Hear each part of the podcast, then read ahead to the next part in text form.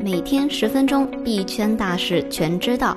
大家中午好，欢迎收听由区块链行情资讯 APP 蜜蜂茶提供数据支持的午间音频节目《必须知道》，我是主持人小蜜。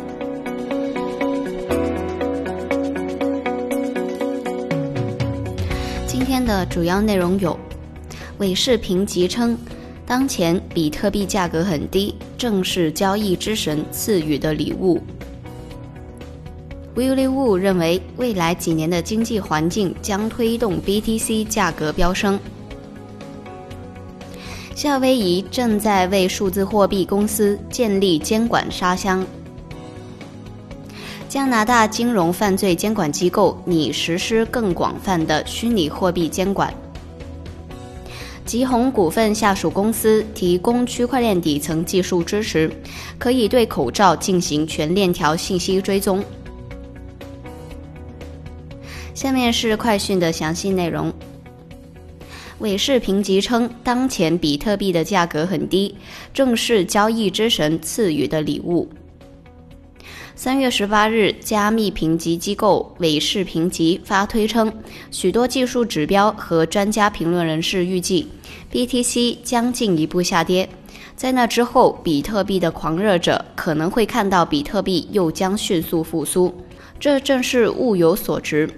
现在比特币的价格很低，正是交易之神赐予的礼物。Willie Wu 认为，未来几年的经济环境将推动 BTC 价格飙升。加密货币分析师 Adaptive Capital 数字资产合伙人 Willie Wu 今日发推文称。虽然 BTC 目前正在寻找底部，但从长远来看，其价格前景仍然是一片光明。导致比特币价格飙升的看涨压力，未来几年将由经济环境造成，这就是比特币的未来。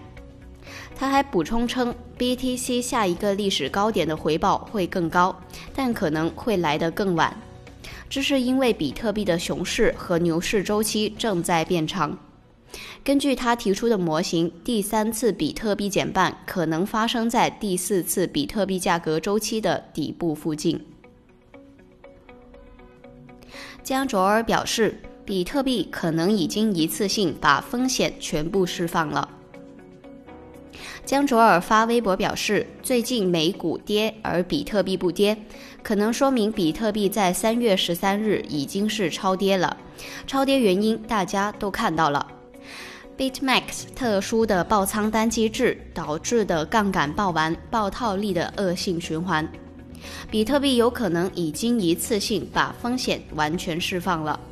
他还表示，资产配置一定要有反脆弱性。虽然投矿场的收益不如挖矿，更不如囤币，但我一直持有和矿机负荷同等量级的自有矿场，防止大牛市时没有电可用。二是为了防止这种灾难级别的黑天鹅事件。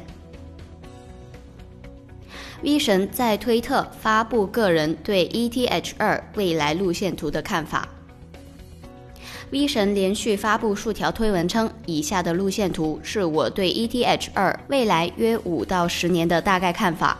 路线图仅反映了我自己的观点。随着发现新信息或者新技术，详细的信息可能会更改。总体来说，过去两年从 Blue Sky 研究向具体的研究和开发进行了坚实的转变。我们对权益证明的功能和限制、分片的安全模型等了解了更多。此外，在过去的两年中，一个趋势正不断的增长。即维护兼容性并确保应用程序的平稳过渡，以及将 ETH 一点 X 和 ETH 二融合在一起作为一致性愿景的一部分。夏威夷正为数字货币公司建立监管沙箱。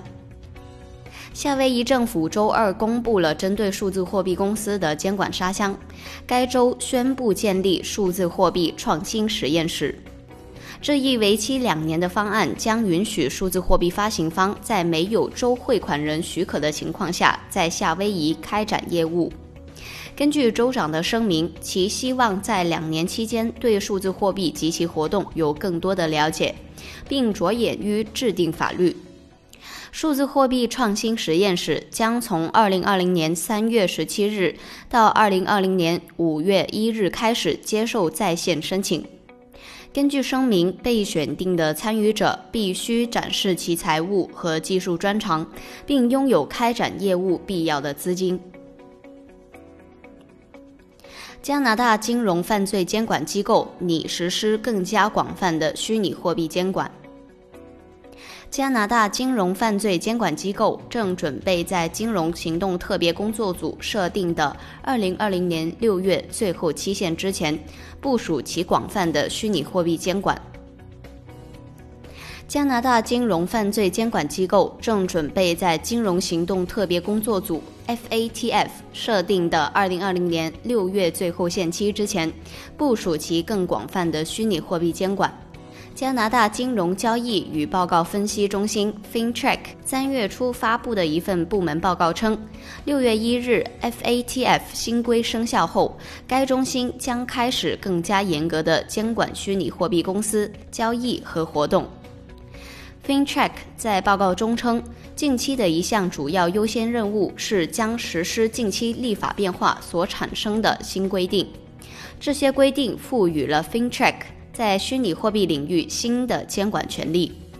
报告指出，加拿大于去年的六月通过了犯罪融资框架修正案，这些广泛的权利预计将在加拿大产生强化的反洗钱机制。根据修正案，违法行为基本上被归类为轻微违法行为。修正案包括一项要求。即拥有一万加元加密活动的公司必须注册为货币服务企业，这将伴随着新的规定。对于某些情况下超过一千加元的加密交易，公司还必须记录发送者和接收者的姓名、地址、出生日期、电话号码和加密货币种类。更广泛的文件要求适用于一万加元以上的交易。俄罗斯央行官员认为，尽管央行表态要禁止加密货币，但事实上无法真的做到。尽管俄罗斯央行法律部门负责人阿列克谢·古兹诺夫在接受采访时表示，即将出台的数字金融资产法案将禁止发行和流通加密货币，但他也承认，比特币和其他加密货币在俄罗斯不可能真正的被禁止。俄罗斯央行多次表态支持禁止比特币交易，然而执行这样的命令似乎是不可能的。俄罗斯政府最近直接承认了这一点。古兹诺夫表示，仅仅是一项禁令根本不可能真的能禁止加密货币。不过，他表示，加密货币正被积极地用于洗钱和非法活动。他还强调，加密货币不是钱。接下来是两则国内的消息。吉鸿股份下属公司提供区块链底层技术支持，可以对口罩进行全链条的信息追踪。为了保障口罩基础卫生及安全，实现产品防伪溯源功能。吉鸿股份通过下属吉链区块链技术公司与深圳众享互联科技有限公司提供区块链底层技术支持，以口罩外包装二维码为入口，消费者通过扫码进入长荣大健康溯源平台，可以对口罩全链条信息进行追踪，包括口罩的来源、生产时间、交易及扫码记录等信息。原国家开发银行副行长认为，区块链技术可以与各个领域结合，推动金融科技和金融革命发展。根据证券日报网消息，三月十六日，原国家开发银行副行长高坚发表直播演讲《中国金融市场的发展趋势、挑战与机遇》。他称道，这些年金融科技在中国有了很大的发展。比如大数据云计算 ai 五 g 还有区块链技术正被广泛的应用。区块链技术最初是为比特币量身定做的但是这个底层技术其实更适合金融所以区块链技术可以与大数据云计算五 g 通信等各个领域结合起来推动金融科技和金融革命的发展。今天的快讯播报到这里就结束了我们下期再见。